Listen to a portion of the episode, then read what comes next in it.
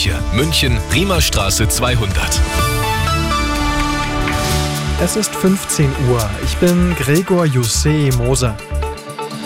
Der von Russland veröffentlichte Mitschnitt einer Bundeswehrbesprechung ist offenbar echt, das hat das Bundesverteidigungsministerium bestätigt. In der Aufnahme sprechen Offiziere der deutschen Luftwaffe über Möglichkeiten eines Einsatzes von Taurus Marschflugkörpern durch die Ukraine. Kanzler Scholz versprach eine schnelle Aufklärung. Am Rande seines Vatikanbesuchs sprach der SPD-Politiker von einer sehr ernsten Angelegenheit.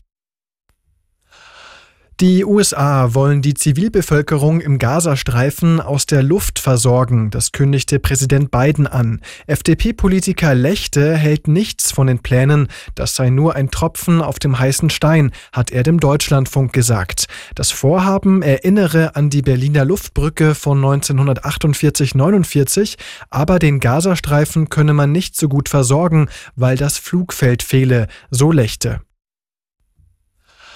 Mehr als die Hälfte der Arbeitnehmerinnen in Deutschland fühlt sich ungerecht bezahlt. Das ist das Ergebnis einer YouGov-Umfrage.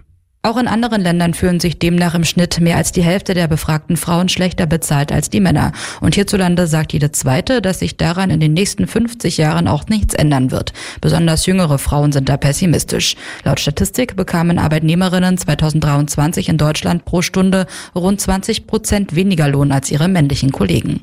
Allerdings fordern Frauen auch seltener eine Lohnerhöhung. Große Karrierehindernisse sind für viele aber nach wie vor die Kinderbetreuung und die Pflege von Angehörigen. Aber auch Sexismus und Vorurteile. Katrin Müller, Nachrichtenredaktion.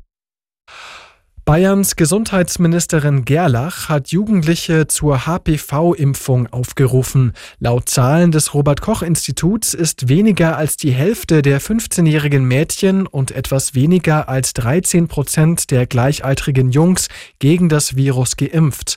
Das HPV-Virus kann Krebs auslösen. Gebärmutterhalskrebs hat den größten Anteil daran, berichtet Gerlach.